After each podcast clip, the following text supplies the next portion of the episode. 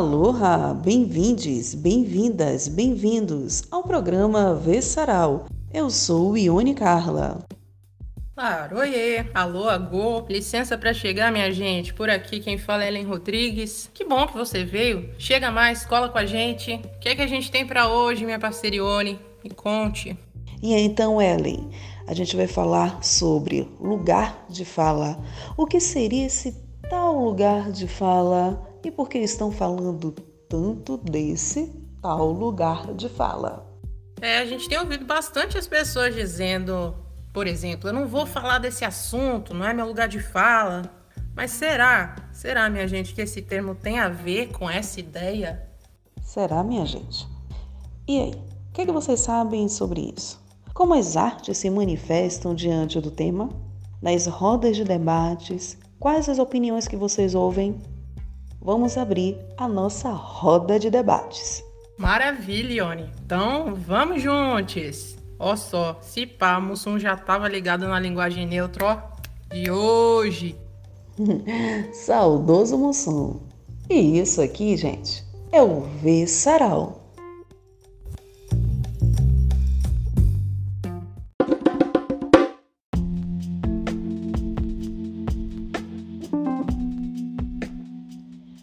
Ideia do lugar de fala tem como objetivo oferecer visibilidade a sujeitos cujos pensamentos foram desconsiderados durante muito tempo. Dessa forma, ao tratarmos de assuntos específicos a um grupo, como racismo e machismo, pessoas negras e mulheres possuem, respectivamente, lugar de fala. O que não significa, gente, que pessoas brancas não podem falar sobre racismo ou que homens não podem falar sobre machismo. É que quando essas pessoas forem falar sobre esses assuntos que nós afeta diretamente, elas devem falar a partir do seu lugar na sociedade, a partir das suas próprias experiências. E não falar em nome das pessoas que são afetadas diretamente por essas problemáticas não são elas as protagonistas da situação, né? Então, um homem querer dizer o que é machismo, que não é, uma pessoa branca querer determinar o que é racismo, que não é, não é essa pegada, né? Você já ouviu, Ione, falar daquele provérbio africano? Até que os leões contem as suas próprias histórias. Os caçadores sempre serão os heróis das narrativas de caça. A história é contada por um grupo específico. Vamos lá? Lembre aí do livro de história, período colonial no Brasil. A história foi contada pelo ponto de vista do europeu, é claro. E você acha, Ellen, que eles iam se colocar como os vilões? Não, eles são os heróis da história. E as outras vozes foram abafadas. É por isso que se faz necessário um estudo e um debate amplo sobre o tema.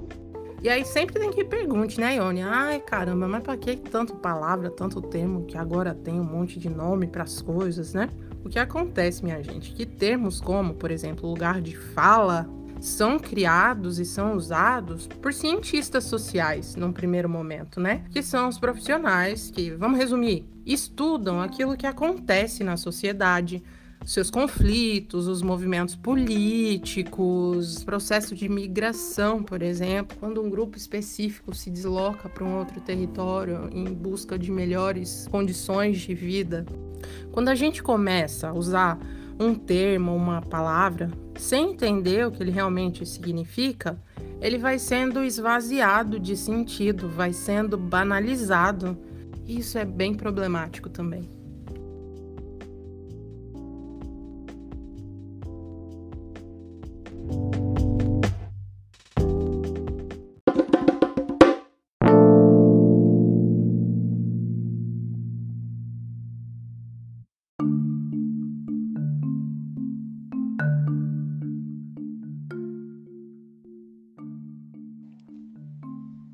Bem, minha gente, quando existe tamanho algazarra é que alguma coisa deve estar fora da ordem.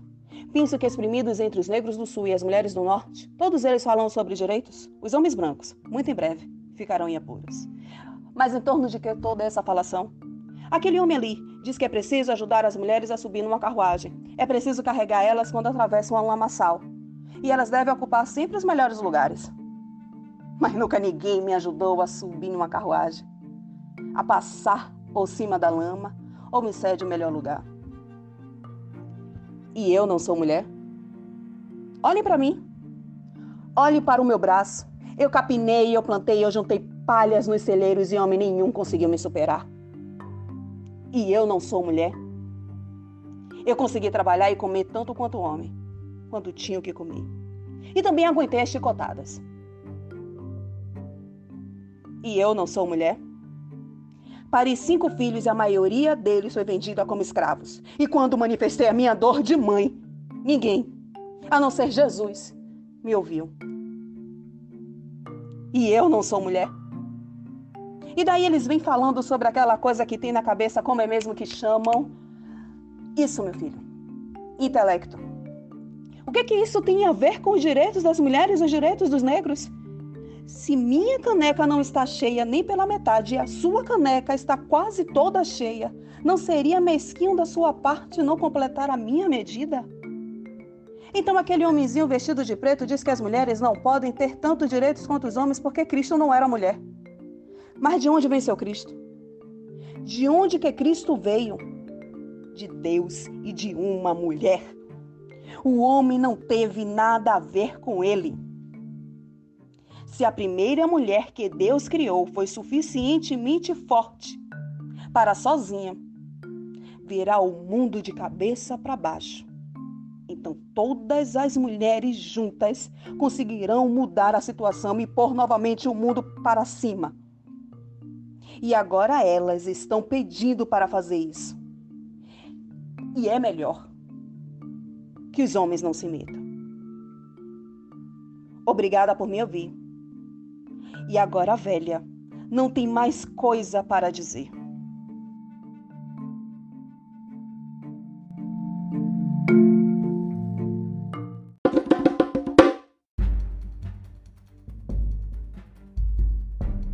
A Sojourner Truth é uma importante abolicionista afro-americana, escritora e ativista dos direitos da mulher. Ela nasceu em Nova York, nos Estados Unidos, no ano de 1797. Ela adotou esse nome em 1843. A partir daí, mais ou menos, ela tinha uns 46 anos. E em 1851, que foi oito anos mais tarde, ela participou da Convenção dos Direitos da Mulher, que aconteceu em Ohio, também nos Estados Unidos. E foi lá que ela apresentou esse que é o seu mais conhecido discurso, que é considerado também um dos primeiros discursos registrados, ou primeiro discurso do feminismo negro. Já nessa época existia a noção de que existem diversas possibilidades de ser mulher, né? Então, um discurso universal, obviamente, não daria conta de falar sobre todas as mulheres. Quem é que tem oportunidade de falar? E quem é que tem mais chance de ter sua fala ouvida na nossa sociedade? Vamos pensar aí. Quais falas são consideradas válidas? Vamos pensar isso na prática. E aí, antes de a gente pensar nessa prática, vamos relembrar um pouquinho do programa anterior. No programa anterior, a gente falou sobre o universo feminino e que ele é extenso e que dentro dessa amplitude temos o feminismo negro. Todos nós somos mulheres, mas nós, as pretas, estamos à margem da sociedade. Sempre somos confundidas com o serviço do terceiro setor. Existe algum problema em ser confundida com a tia do cafezinho? Não. Mas a questão é que nunca acham que nós, as mulheres pretas, podemos ser médicas, cientistas e advogadas. Assim como a mulher preta, temos um homem preto. Este, desde pequeno, sabe que para sair nas ruas precisa vestir a camisa e levar os documentos. Sair sem RG? Nem pensar. Se a polícia abordar, não discuta. Essa é a orientação que é recebida desde criança.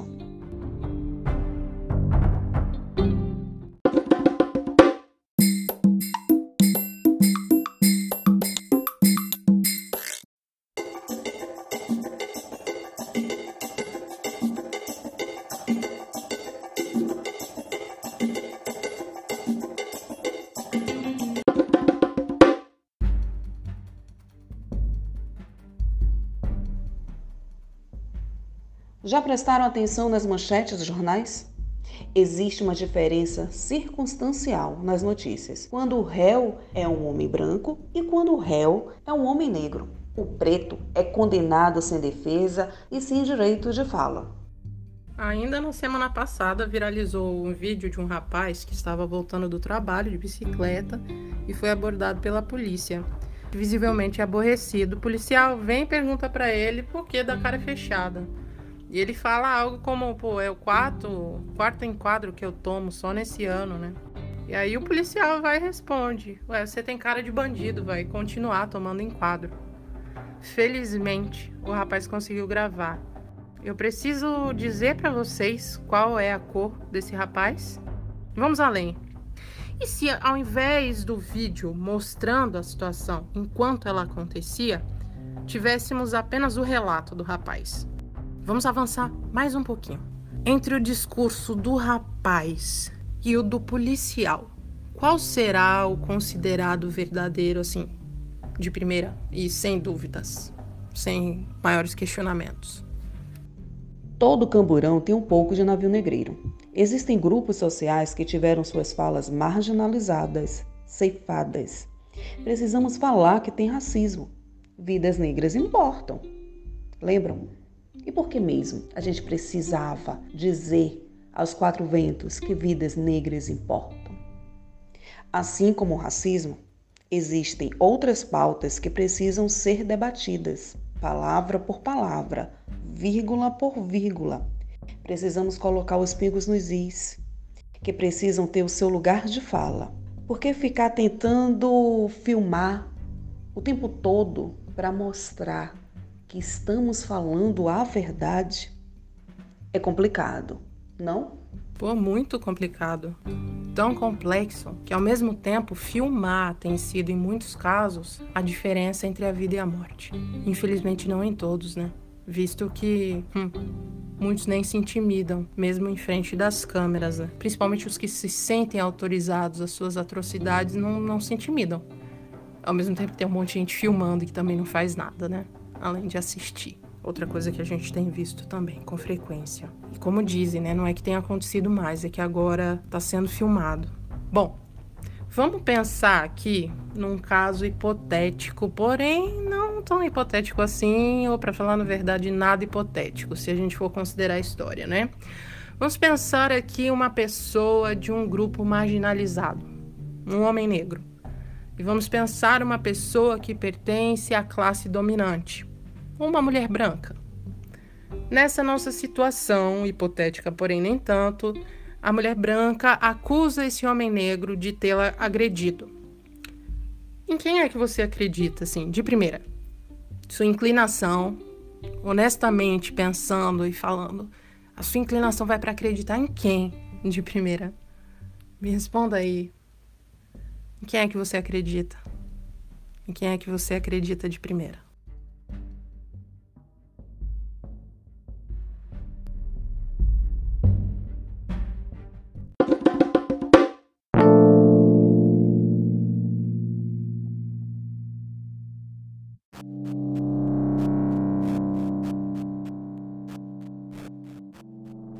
Já é, cansamos dos guetos, desse jardim despedaçado, desse salário esmola, dessa vidinha de cão. Cansamos da polícia, do cristianismo, dos botecos, do vermelho sangue em nosso peito. Já é, cansamos das escolas sem professores, da fundação estadual do bem-estar do menor, da televisão, do envenenamento cultural. Já é. Cansamos de morrer aos poucos, de fome, de medo, de angústia. Cansamos de nós, da humildade, de sermos flores maravilhosas despetaladas por dentro. Já é. Hoje, mãos jovens precisam cantar hino de liberdade, feliz, carregar livros enquanto não vêm os fuzis. Semeia a vida, a autoestima, bebe da informação, vomita pelos mocambos paixão e revolta, para que a próxima geração não seja de excluídos. Já é.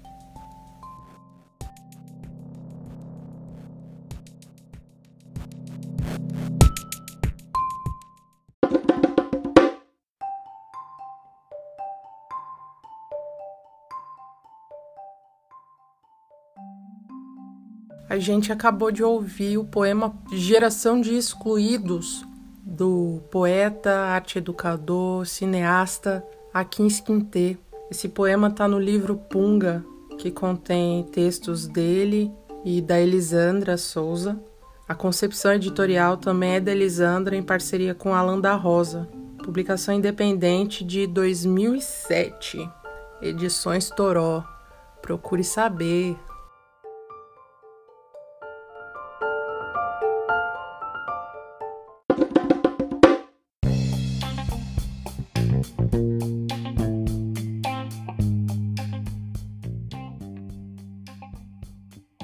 Falar sobre esses temas não é mimimi. Tudo agora nas redes sociais que a gente tem visto em ela atribuir ao termo mimimi.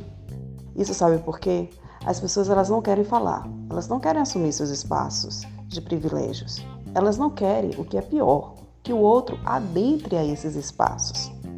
E quando existe um que quer debater sobre, quando quer garantir o seu direito de fala, adivinha? Falam que é mimimi. Precisamos mudar essa concepção. Pois é, então vamos pensar nas formas que a gente tem para mudar, né? Se a gente não consegue mudar a cabeça da outra pessoa, não está ao nosso alcance. E se a gente já sabe que dificilmente quem está no grupo dominante vai abrir mão de seus privilégios, a gente vai falar para quem? De quem para quem? Com quem? Entre quem? Por acaso adianta dizer ao branco, ô branco, pare de ser racista. Ainda mais aqui, né, que é, não se entende, não se quer ouvir a respeito, se confunde com a questão moral, ética, né, de sentimento. Ninguém acorda racista. Ah, hoje eu tô racista, né? Como a gente já falou no outro episódio, a gente tá falando de estrutura. Adianta dizer pro homem, ô oh, cara, para de ser machista. A gente precisa de consentimento para dizer o que tem que ser dito, por acaso? A gente vai ficar esperando que nos deem consentimento pra gente falar do que tem que ser falado? E não dá para ficar só com os termos na boca, sem jogar na realidade, sem traduzir. Ajuda aqui, minha pro.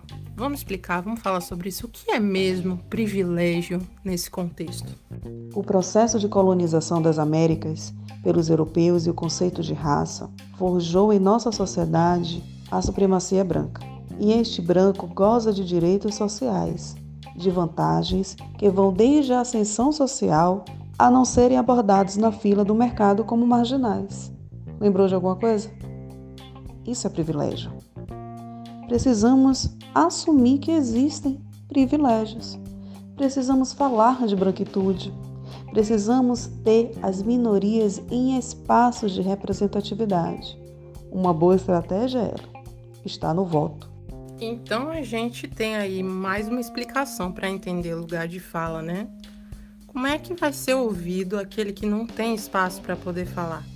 E se não existirem esses lugares, nos cargos públicos, nas posições de poder, pessoas que realmente representem a sociedade como um todo, se não tiver pessoas pretas e de outros grupos oprimidos, de indígenas, de mulheres, de pessoas trans, pessoas gordas, enfim, se não tiver quem represente o todo nos lugares onde as decisões né, são tomadas, como é que a gente vai ter uma sociedade justa para todas as pessoas?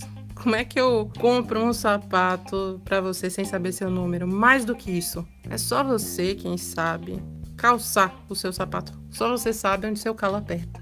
E claro, a gente não tá falando de uma situação pessoal do indivíduo, né? A gente tá falando de grupo, de sociedade. Se a gente leva isso pro todo, pro macro, dá para entender a ideia, né?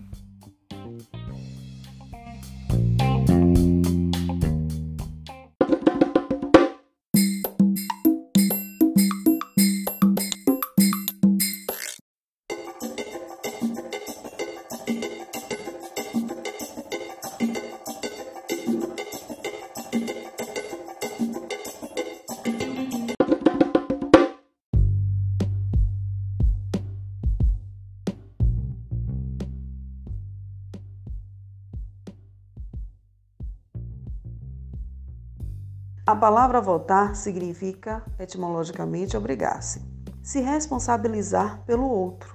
Pelo menos esse deveria ser o sentimento, que a gente precisa se responsabilizar pelas nossas crianças, pela favela, pela periferia. E falar em favela e periferia, lembrei do livro Quarto de Despejo da Carolina, que é um retrato fiel de como as políticas públicas precisam chegar nesses espaços. O que você coloca no quartinho da bagunça aí na sua casa? No quarto de despejo? No livro, o quarto é a favela. Favela esta que fornece serviço para que uma sociedade toda caminhe. Imagina aí, Ellen, se a favela que serve essa sociedade parasse, fizesse greve, não fosse para o asfalto, parasse de fornecer seus serviços. Já pensou? Já pensou essa favela com livros nas mãos? Zorra, Ione. Sabe o que, que eu lembrei, que eu penso nessas horas? No clipe da música Boa Esperança, do Emicida. Quem não viu, dá uma sacada lá no YouTube.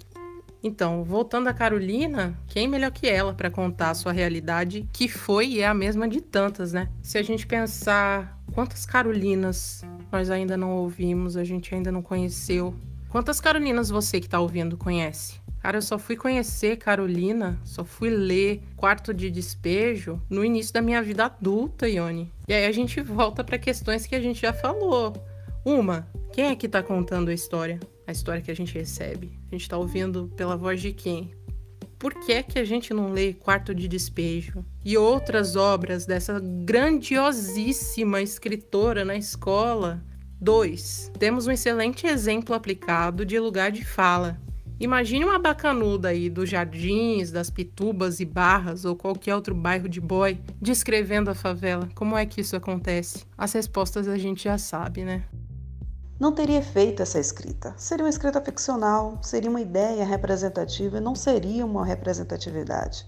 A Carolina, o MC, o Lázaro Ramos, isso é representatividade, porque representa a identidade. É por isso que a Carolina é só lida depois, Ellen porque na configuração literária determinada como clássica, só se tem espaço para um determinado grupo, para um grupo branco. Imagina que o Machado de Assis, homem preto, mas se você pesquisar a imagem dele no tio Google, você tem dúvidas se ele era branco ou era preto. E a mitologia africana que ninguém vê nas escolas. E os livros infantis que hoje, ainda bem, temos mas se conta de dedo ainda essas publicações voltadas para crianças negras. Assim para as indígenas, assim para os outros grupos sociais. E o Dia do Índio? Todo mundo fantasiado de índio. Somos alegoria?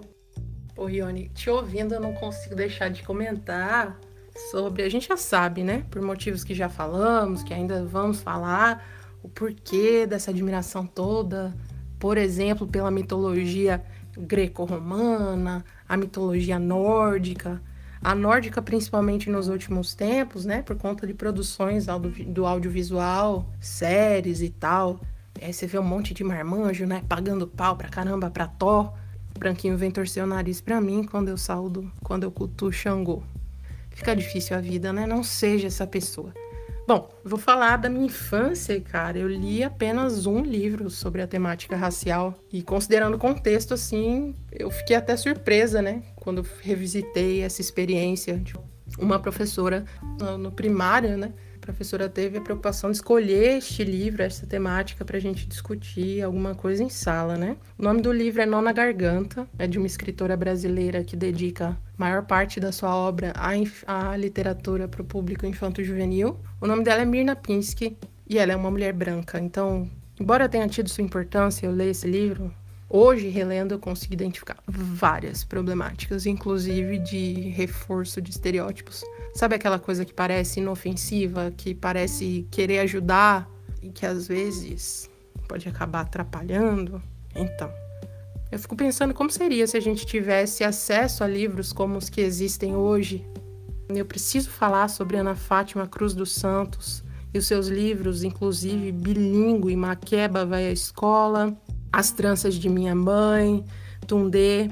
Tem As Mulheres da Baiomi, de Adilson Passos, A Velha Sentada, Caderno de Rimas do João, Caderno Sem Rimas da Maria, Sinto que Sinto, de Lázaro Ramos, Amoras, do Emicida, O Pequeno Príncipe Preto, de Rodrigo França, e para falar de um título traduzido do internacional, Meu Crispo é de Rainha, da grande e importante Bell Hooks.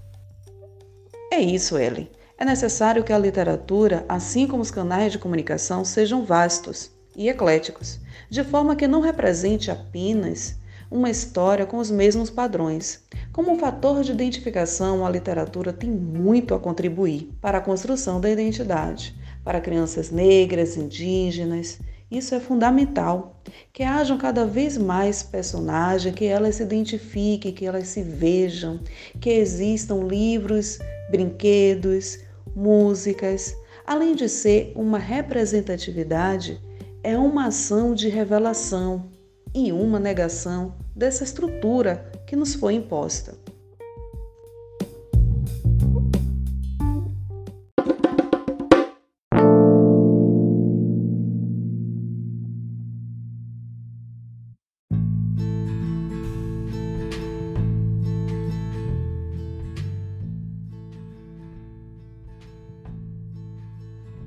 Capim sabe ler, escrever, já viu cachorro letrado científico, juízo de valor? Em quê? Não quero aprender. Dispensa. Deixa pra gente que é moço, gente que tem vontade de doutorar, de falar bonito, de salvar a vida de pobre. O pobre só precisa ser pobre, mais nada precisa. Deixa eu aqui no meu canto, na boca do fogo aqui fico. Tô bem. Já viu fogo ir atrás de sílaba? O governo me deu dinheiro da feira, o dente o presidente, o vale doce, o vale linguiça. Quero ser bem ignorante. Aprender com o vento. Tá me entendendo? Demente como um mosquito na bosta ali da cabrita. Que ninguém respeita mais a bosta do que eu, a química. Tem coisa mais bonita a geografia do rio, mesmo seco, mesmo esculhambado? O risco da poeira, o pó da água? Hein? O que é que eu vou fazer com essa cartilha? Número? Só para o prefeito dizer que valeu a pena o esforço? Tem esforço mais esforço do que meu esforço? Todo dia há tanto tempo nesse esquecimento. Acordando com o sol. Tem melhor beabá? A soletrar se a chuva vem, se a chuva não vem. Morrer já sei. Comer também. De vez em quando ir atrás de preá, caroá, roer osso de tatu, adivinhar quando a coceira é só uma coceira, não é uma doença. Tenha santa paciência. Será que eu preciso mesmo garranchar meu nome? Desenhar só para a mocinha aí ficar contente? Dona professora, que vale tem meu nome numa folha de papel, me diga honestamente. Coisa mais sem vida é um nome assim, sem gente. Quem está atrás do nome não conta? No papel sou menos ninguém do que aqui no Vale do Jequitinhonha. Pelo menos aqui todo mundo me conhece, grita, apelida, vem me chamar de Totonha. Quase não mudo de roupa, quase não mudo de lugar, sou sempre a mesma pessoa. E voa. Para mim, a melhor sabedoria é olhar na cara da pessoa, focinho de quem for. Não tenho medo de linguagem superior. Deus me ensinou. Só quero que me deixe sozinha, eu e minha língua. Sim, que só passarinho entende. Entende? Não preciso ler, moça. A mocinha que aprende, o doutor, o presidente é que precisa saber o que assinou. Eu é que vou baixar minha cabeça para escrever. Ah, não vou.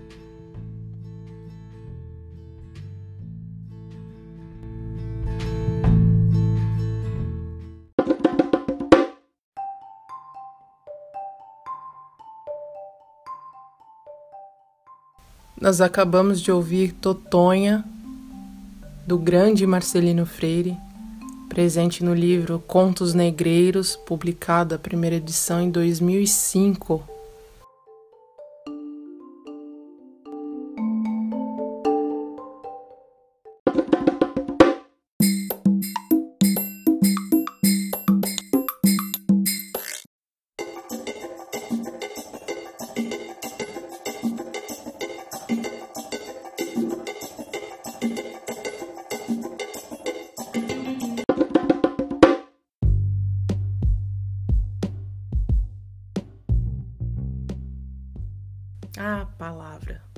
Eu saúdo a palavra.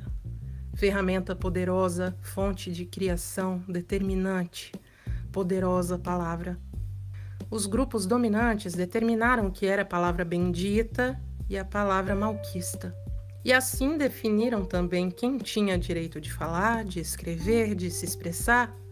Atribuíram a noção de falar errado para quem não exibisse as características limitadas do que eles impuseram como padrão. Disseram ser feio qualquer sotaque que não fosse o deles. Limitados. Limitados que são, querem limitar o mundo também. E é uma armadilha bem terrível que a gente pode cair, né? Que é falar de um jeito só, quando há tantas maneiras de, de se expressar. Ou falar só de um jeito que não é o nosso. Em quarto de despejo, temos a expressão original da fala, que dá conta de contar a história antes mesmo das palavras. E vou logo dizendo: que esse negócio de dominar o padrão, a norma culta, garante a sessão social é mito. Porque se fosse assim, professor de português estava no topo da pirâmide. Então as coisas não são como nos foram apresentadas, está para além. Olha a personagem Totonha, de Marcelino Freire, essa griot, que não domina a língua culta, a norma culta, mas domina a língua da vida, da vivência. Ela fala do lugar dela, de conhecimento de causa. Ela fala com pertencimento assim como a personagem encarnada e também da vida real, Carolina Maria de Jesus.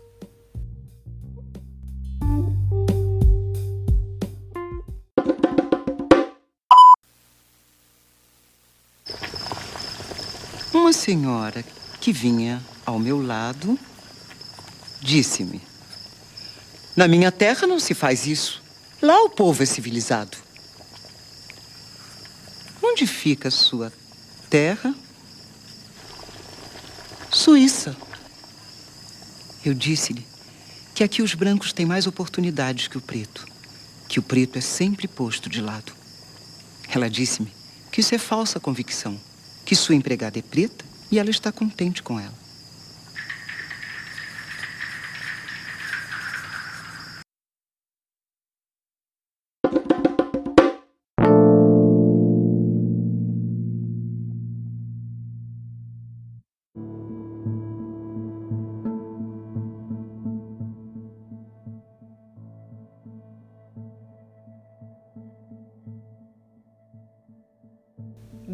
Quarto de Despejo de Carolina Maria de Jesus,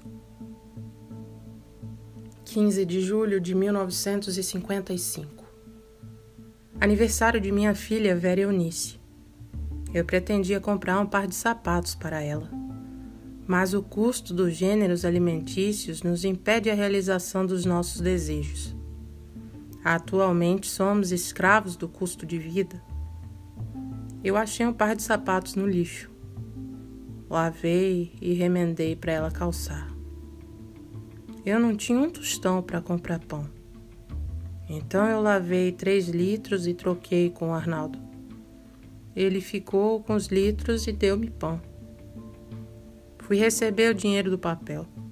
Recebi 65 cruzeiros. Comprei 20 de carne, um quilo de toucinho e um quilo de açúcar e seis cruzeiros de queijo. E o dinheiro acabou-se. Passei o dia indisposta. Percebi que estava resfriada. À noite o peito doía-me. Comecei a tossir. Resolvi não sair à noite para catar papel.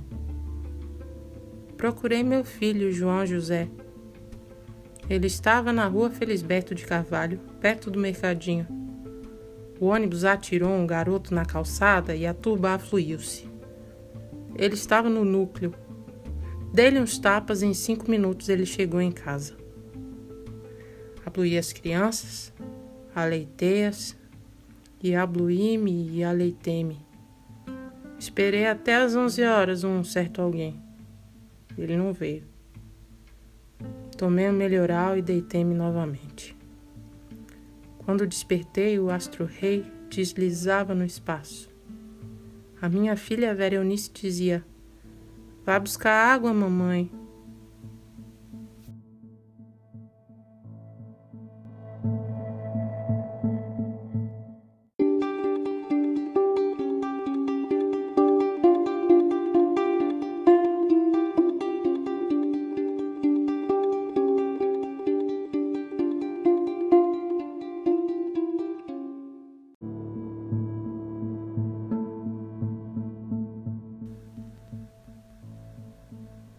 16 de julho. Levantei, obedeci a Vera Eunice, fui buscar água, fiz o café, avisei as crianças que não tinha pão, que tomassem café simples e comessem carne com farinha. Eu estava indisposta, resolvi benzer-me. Abri a boca duas vezes, certifiquei-me que estava com mal olhado. A indisposição desapareceu Saí e fui ao seu Manuel levar umas latas para vender. Tudo quanto eu encontro no lixo, eu cato para vender. Deu 13 cruzeiros. Fiquei pensando que precisava comprar pão, sabão e leite para a Vera Eunice. E os 13 cruzeiros não dava.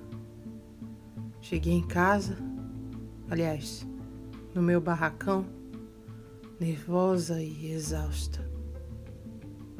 Pensei na vida atribulada que eu levo. Cato papel, lavo roupa para dois jovens.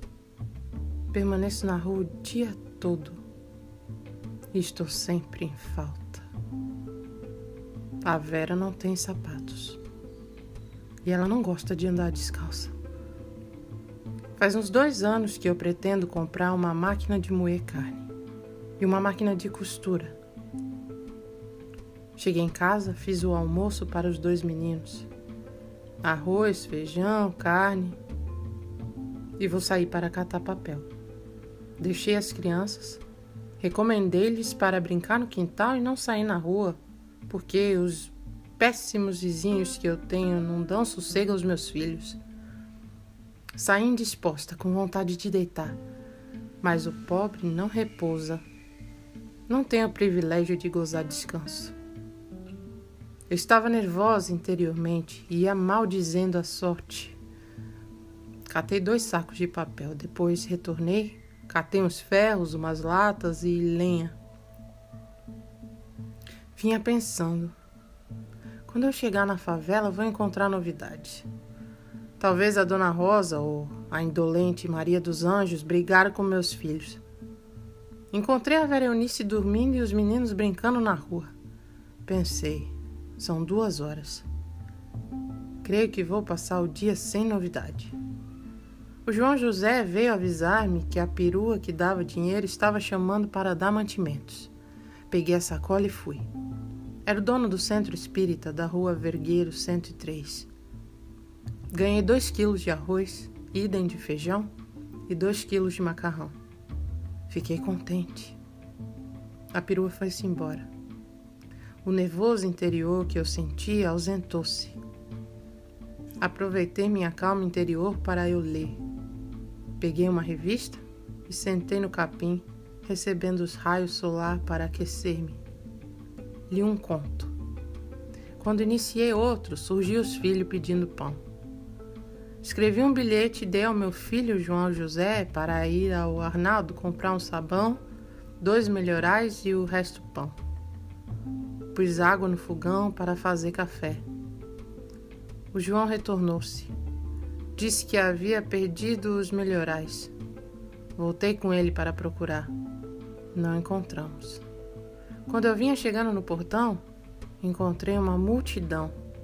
Crianças e mulheres que vinham reclamar que o José Carlos havia apedrejado suas casas, para eu repreendê-lo.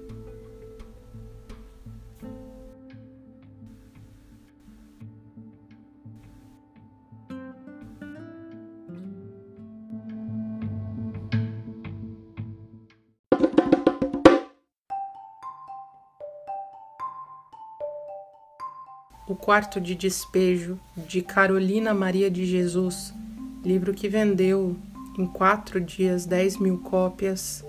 Estima-se que tenha vendido ao todo entre 80 e 100 mil exemplares, traduzido para 13 idiomas.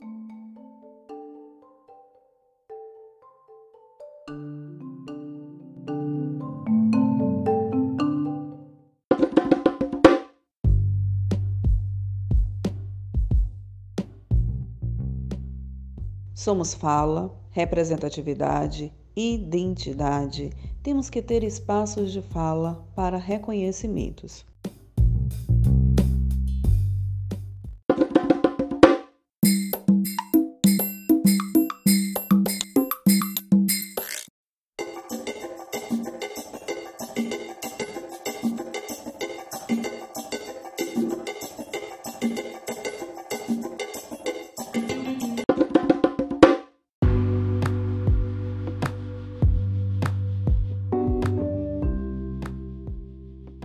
Carolina de Jesus é uma escrita sobre o favelado brasileiro. O quarto de despejo está para a história, para a geografia, para a literatura. Cheio de simbologia e imagem, retrata o pobre, o povo que vive desprovido de seus direitos básicos, empurrados para os guetos sem infraestrutura. Por outro lado, revela a consciência política por um discurso de resistência a assumir essa identidade social quarto de despejo é lugar de fala. Seguimos ouvindo mais um trecho muito emblemático dessa obra tão importante da literatura mundial, que é Quarto de Despejo, de Carolina Maria de Jesus.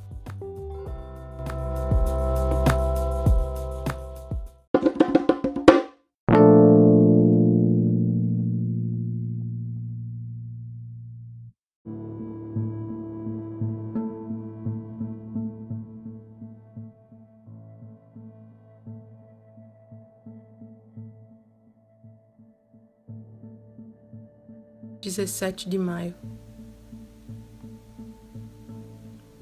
Levantei nervosa, com vontade de morrer.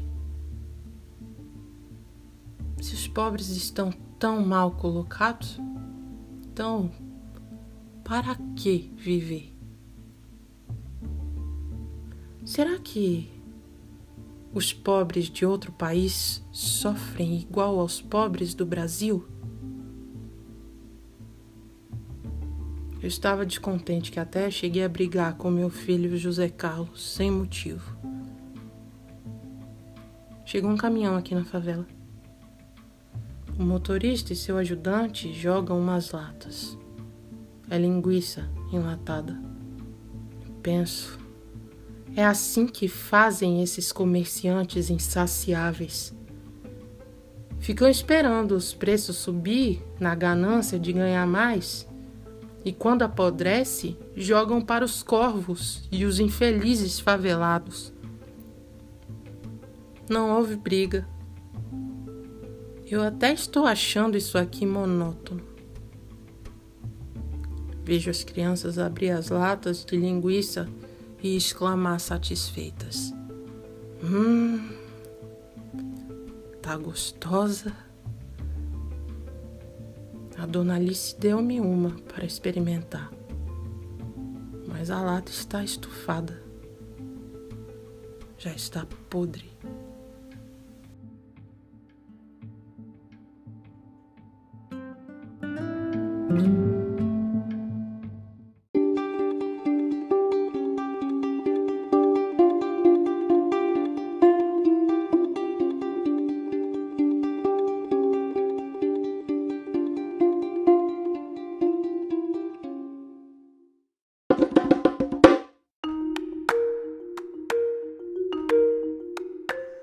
O resto deem aos porcos. É esse o processo, né? Lembrei do poema Bicho, de Carlos Drummond, assim como eu lembrei de uma história que um amigo me contou, professor de filosofia um excelente músico, o Roberto Patinho. Ele disse que estava na churrascaria com um grupo de amigos e um deles parou de comer. Ele notou, perguntou a esse amigo se ele não iria comer mais, ele disse que não, e ele questionou novamente, tendo em vista que eles estavam numa churrascaria. Por que ele não iria comer, já que estavam numa, em um rodízio em uma churrascaria? E ele disse que ele só comia aquilo que era o suficiente para ele. Comer mais, comer além disso, é desperdício e contribuir para a fome no mundo. E Carolina continua nos ensinando.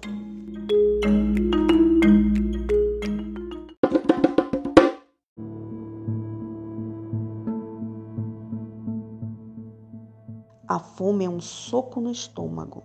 A cor da fome é amarela. A tontura da fome é pior do que a do álcool.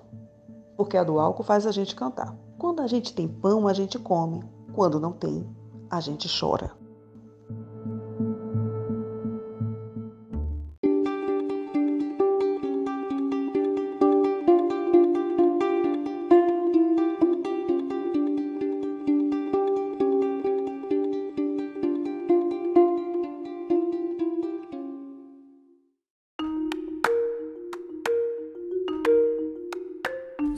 Consigo pensar que essa leitura tinha que ser obrigatória. Eu queria achar que falta que as pessoas conheçam a realidade, mas infelizmente a gente entende que não é acaso ou descaso, é projeto.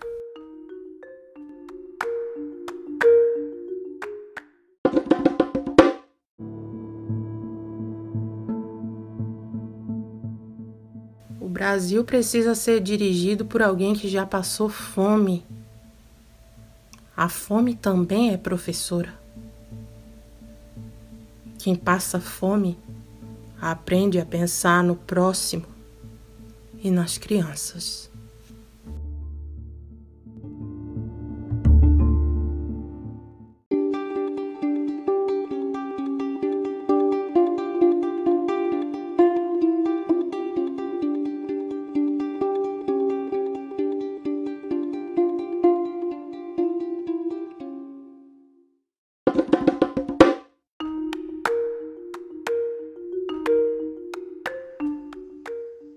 Só quem sabe é quem sente. O Brasil de hoje é fruto amargo do processo de violência e exploração que resultou na expoliação da terra, de abuso sobre os corpos, de violência, da limitação nos acessos aos bens públicos. Podem ser vislumbrados como a tônica do desenvolvimento das nossas instituições. E sabemos que este debate se sustenta no Brasil e no mundo por meio de estruturas coloniais e capitalistas, e no silenciamento das minorias. Agora vejam, apesar de serem a grande maioria populacional no país, mulheres, negros, junto com povos indígenas deficientes, homossexuais, travestis e transgêneros, entre outros, são considerados minorias na sociedade. Porque quando analisamos os direitos conquistados e a representatividade. Este grupo, esses grupos, na verdade, não têm acesso.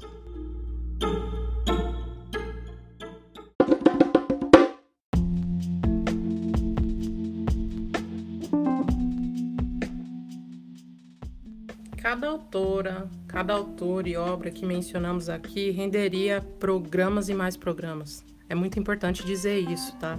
Se foi a primeira vez que você ouviu falar sobre algum, chama no tio Google. Se quiser contribuir, a gente está à disposição para trocar ideia e seguir aprendendo.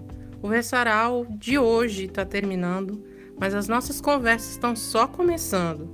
Tem muito mais por vir, tem participações maravilhosas vindo por aí também. De costume, espero que a gente tenha contribuído positivamente em sua jornada. Modo pé Obrigada pela sua companhia. E buscamos hoje falar o quão é importante a representatividade, como é necessário para um Estado democrático de direito assumir os privilégios enraizados e deixar de quem é de direito falar. Uma boa noite, obrigada pela companhia. Eu sou Ione Carla e nas redes sociais, arroba Carla26 e arroba adverbum. Por aqui, Ellen Rodrigues, nas redes arroba ellen.royce. Siga arroba Versaral no Instagram para acompanhar as nossas movimentações. É isso, minha gente. Até semana que vem. Aquele abraço. Axé! E você acabou de ouvir Versaral aqui na Rádio Craibeira. Até a próxima quinta, às sete da noite. Esperamos por vocês, hein? Até lá!